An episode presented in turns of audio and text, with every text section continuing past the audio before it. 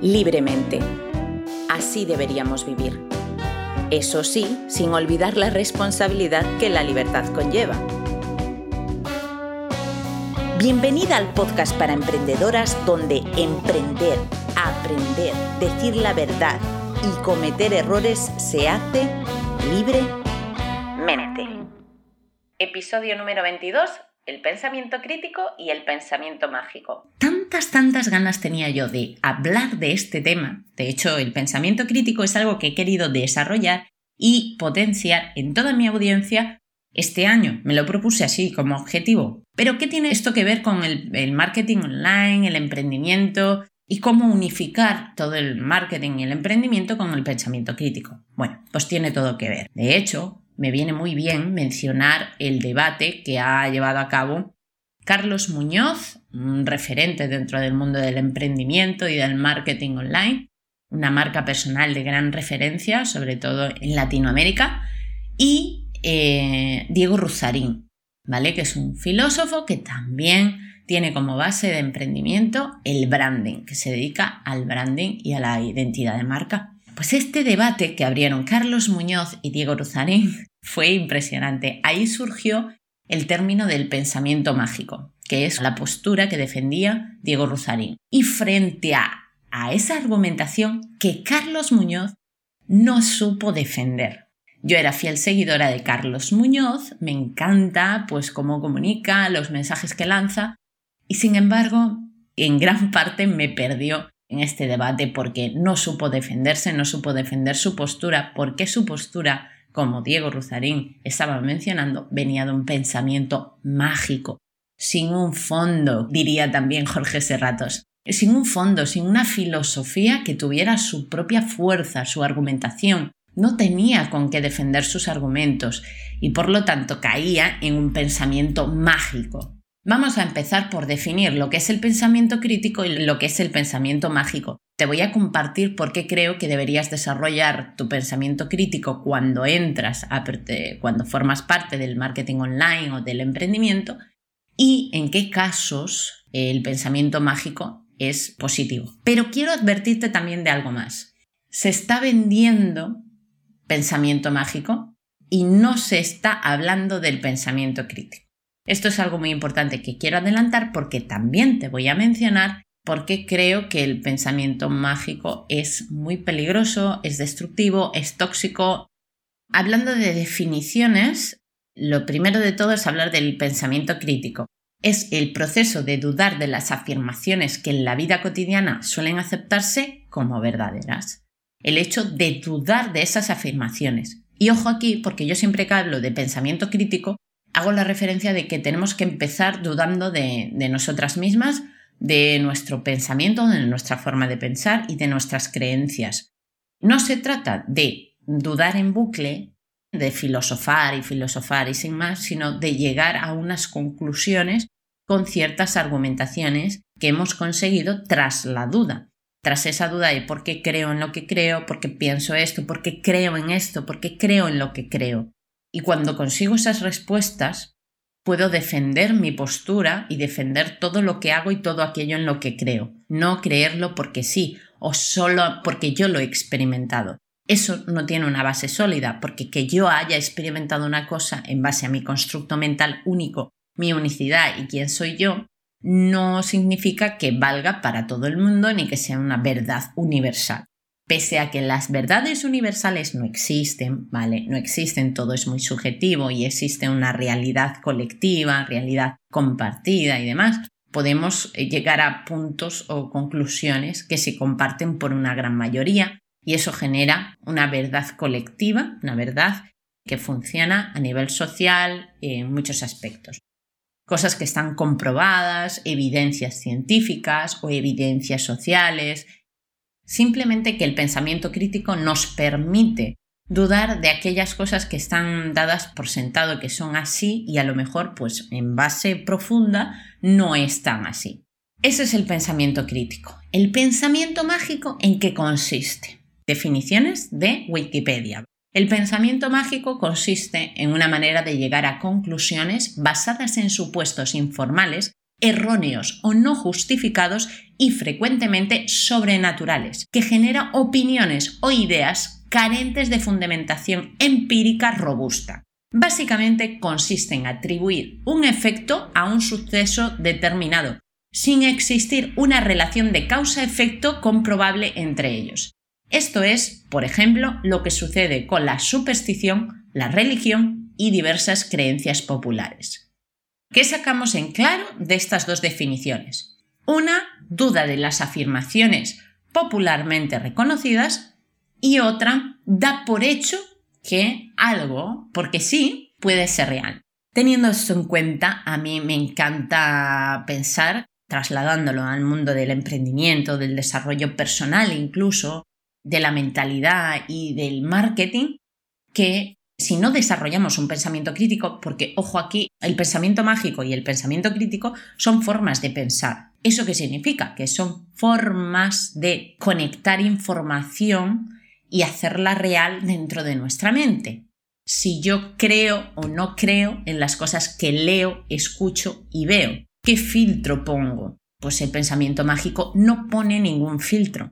Directamente cree como reales cosas porque sí. ¿Bajo qué criterio? Ninguno. Estamos hablando de pensamiento crítico, pensamiento mágico. El pensamiento crítico tiene criterios. El pensamiento crítico nos ayuda a llegar a unas teorías o una forma de pensar basada en unos argumentos sólidos, robustos. Y sin embargo, el pensamiento mágico puede ser algo mágico, sin más. En este debate de Carlos y Diego, estaba en el canal de YouTube de Carlos Muñoz, pero lo eliminó. Para mí esto no dice nada bueno de él pero la gente lo guardó y ahora mismo está rodando por internet en diferentes canales de YouTube. Buscas debate de Carlos Muñoz y Diego Ruzarín y es probable que te aparezca porque, bueno, pues no se ha podido ocultar ni eliminar de internet. Ese debate me parece de gran valor porque está ejemplificando muy bien lo que está pasando en el mundo online, en el mundo de internet, con esas promesas basadas en pensamiento mágico en que se puede facturar 7 y 10 cifras en un mes, partas de donde partas, y las cosas no son tan fáciles. O esa sensación de que podemos conseguir transformar nuestra vida en poco tiempo y de forma mágica, porque es así, es que no me sale otra palabra. Esas promesas que se alejan de la realidad.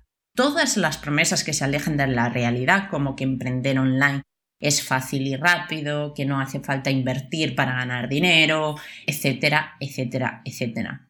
Estamos como muy cansadas de escuchar mensajes que hacen que, que, pensemos que somos tontas por no conseguir esos resultados, que hay algo más allá a lo que no estamos llegando y que por eso no estamos teniendo la vida que deseamos o consiguiendo los objetivos que esperamos. Esa es la lucha que creo que existe entre el pensamiento crítico y el pensamiento mágico, aunque sí que es cierto que no encuentro personas que tiren del pensamiento crítico. Más bien se está abusando del pensamiento mágico para hacer a las personas creer que si compras ese producto o ese servicio, tu vida va a cambiar. Es obvio que si tú inviertes en formación, en una mentora que te oriente, que te ahorre errores y demás, vas a avanzar más, vas a tener mejores resultados vas a descubrir más sobre esta materia sobre la que estás trabajando. Es obvio que cuanto más te prepares y más aprendas, mejores resultados vas a tener. Pero las promesas hay que cuidarlas muy y mucho. Carlos, frente a la pregunta de Diego que le hacía de ¿por qué crees en lo que crees? Su respuesta básicamente era porque yo creo que esto puede hacer bien a las personas y se quedaba ahí, eh, estaba vacía de argumentos. Y creo que esto es un error, porque si tú estás comunicando a una gran masa de personas, a miles y millones, porque Carlos tiene millones de seguidores, eh, tienes que tener una argumentación fuerte, una filosofía que sostenga todo aquello en lo que crees y por qué crees que todo lo que haces funciona.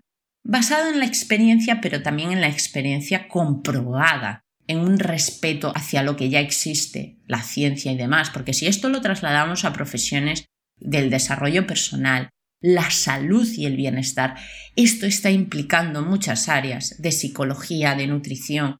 Cuando hay pseudo profesionales que están compartiendo fórmulas mágicas para superar el estrés, la ansiedad o el sobrepeso, la obesidad o lo que sea, y se están basando en pensamiento mágico, en teorías que son parcialmente estudiadas, o sea que no están abordando la salud integral de la persona, sino que se enfocan solo en un pensamiento mágico, en una teoría como que va más allá o que está basada en cosas que todavía no se han comprobado y que a algunas personas le ha funcionado y a otras no, y no se sostiene, no tiene una argumentación fuerte que sostenga que de 100 personas, 90 van a salir beneficiadas de esa teoría o esa forma de trabajar. Esta es la evidencia. Si tú me aseguras que de 100 personas, 90 van a salir beneficiadas con este servicio, con esta forma de trabajar, con esta metodología, entonces sí va a haber resultados. Esto lo consigue la evidencia científica. ¿Qué es esto lo que hace? Lo que hace es evidenciar que de X personas, pues un gran porcentaje le ha funcionado, un altísimo porcentaje diría yo.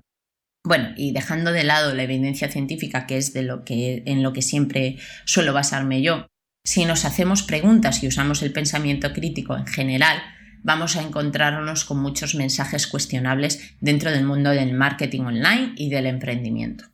Precisamente lo que trabajo con mis clientas en mentoría, en el programa Experta y Libre y demás, es buscar ese equilibrio entre la preparación y la formación certificada que tenemos en ese área, puedes tenerlo en psicología, en nutrición, en PNI, en coaching, esa formación certificada, alinearla con quien tú eres y en lo que tú crees y construir así tu propia metodología, pero con una base y una argumentación sólida, con un pensamiento crítico que construir. ¿Para qué? Pues simplemente para que tengas esa forma de defenderte, te empoderes y el síndrome del impostor como que desaparezca mucho más fácilmente. Estás escuchando a Mónica Lemos del programa de podcast Emprender Libremente. Cada martes a las 8 de la mañana, nuevo episodio. Recuerda apoyar este contenido si es de tu gusto, dejando un like, un comentario, compartiéndolo en tus medios de comunicación preferidos y sobre todo suscribirte a este programa de podcast Emprender Libremente. Y con el ejemplo del debate de Carlos Muñoz y Diego Ruzarín, también podemos ver que da igual lo grande que seas, porque a Carlos esto le hizo perder muchísimos y muchísimos seguidores y seguidoras que tenía, porque quedó bastante mal en este debate, la verdad, lo perdió. Entonces, cuán importante es que en tu marca personal tengas un mensaje sólido, un mensaje trabajado, unas bases trabajadas, que es precisamente lo que trabajamos en mentoría, y en el programa de experta y libre para que tu discurso, tu propósito, tus servicios, toda tu comunicación sea sólida y en cualquier momento puedas defender lo que estás haciendo y por qué lo estás haciendo. Y por qué crees en lo que crees y por qué sabes que lo que tú haces funciona. Y no vale la respuesta de porque, bueno, ya he trabajado con más personas y ha funcionado.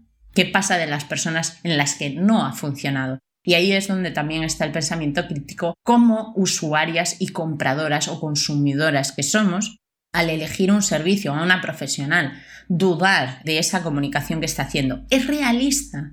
¿O está usando un pensamiento mágico? Un pensamiento mágico que embellece todo lo que son los procesos reales de la vida, del desarrollo personal, del desarrollo profesional. Porque está claro que la gente quiere ahorrar tiempo, quiere ahorrar dinero, quiere todo fácil. Todos los mensajes que van a eso, la gente los va a comprar. Ahora, cuando tú le dices que la persona tiene que trabajar, esforzarse, vivir un proceso de meses, la gente es más reacia. ¿Y qué pasa con las personas que vendemos precisamente esto? Porque nosotras en Agarimo Studio, estudio creativo, donde trabajamos y construimos identidades de marca, páginas web, lo que hablamos desde un inicio es que esto es un proceso de meses. Una identidad de marca, llevamos unos tres meses en construirla. Una página web también, dependiendo de la complejidad de la web. ¿Qué pasa cuando la gente está tan acostumbrada a mensajes de pensamiento mágico que le presentas un mensaje con pensamiento crítico, en el que le estás hablando con una realidad sólida? Pues generalmente las personas dudan mucho más del pensamiento crítico y se quedan con un pensamiento mágico que es mucho más fácil. Dar respuestas sin mucha argumentación, pero dar respuestas al problema que está teniendo en ese momento. Y para concluir, ya después de analizar estos significados y de cómo afecta tanto en la vida personal de las personas como en la profesional y en los mensajes de marketing o de emprendimiento, estamos hablando de que dentro de la psicología y de la nutrición esto corre un gran peligro, el pensamiento mágico, con muchas fuentes pseudocientíficas, con muchas pseudoterapias, que están empañando la psicología de la nutrición del PNI eh, con soluciones mágicas y demás. E incluso empresas piramidales que trabajan pues, la salud eh, y el bienestar de forma externa, ¿no? con productos que venden y demás. Todos los mensajes que se dan a este nivel. Hicimos una sala en Clubhouse donde invitamos a Remy, un psicólogo, y hablamos y debatimos sobre el pensamiento mágico y el pensamiento crítico y surgió el tema de que el pensamiento crítico muchas veces se queda ahí en la duda y es demasiado científica y sin embargo llegamos a un concepto que se llama pensamiento crítico sistémico, entendiendo que todo está relacionado con todo y demás. Hay que tener en cuenta que la incertidumbre y el que hay cosas que no tienen respuesta está ahí, ¿vale? Esa tolerancia a la incertidumbre hay que trabajarla y hay que desarrollarla, pero que no sepamos la respuesta a algo no significa que pueda ser cualquier respuesta. Es muy diferente. Entonces, muchas veces aceptar que pues algo todavía no sabemos o no hay una respuesta sobre eso es mejor que mm, dar una respuesta al azar porque sí, sin ningún fundamento. Llegué a una conclusión después de esa sala de debate que estuvo muy interesante y es que el pensamiento mágico no se debe vender. El pensamiento mágico, esas creencias profundas, más espirituales, que no tienen una consistencia de argumentación, que no tienen una base científica o de evidencia científica en la que basarnos para creer en eso que estamos creyendo, no se debe vender.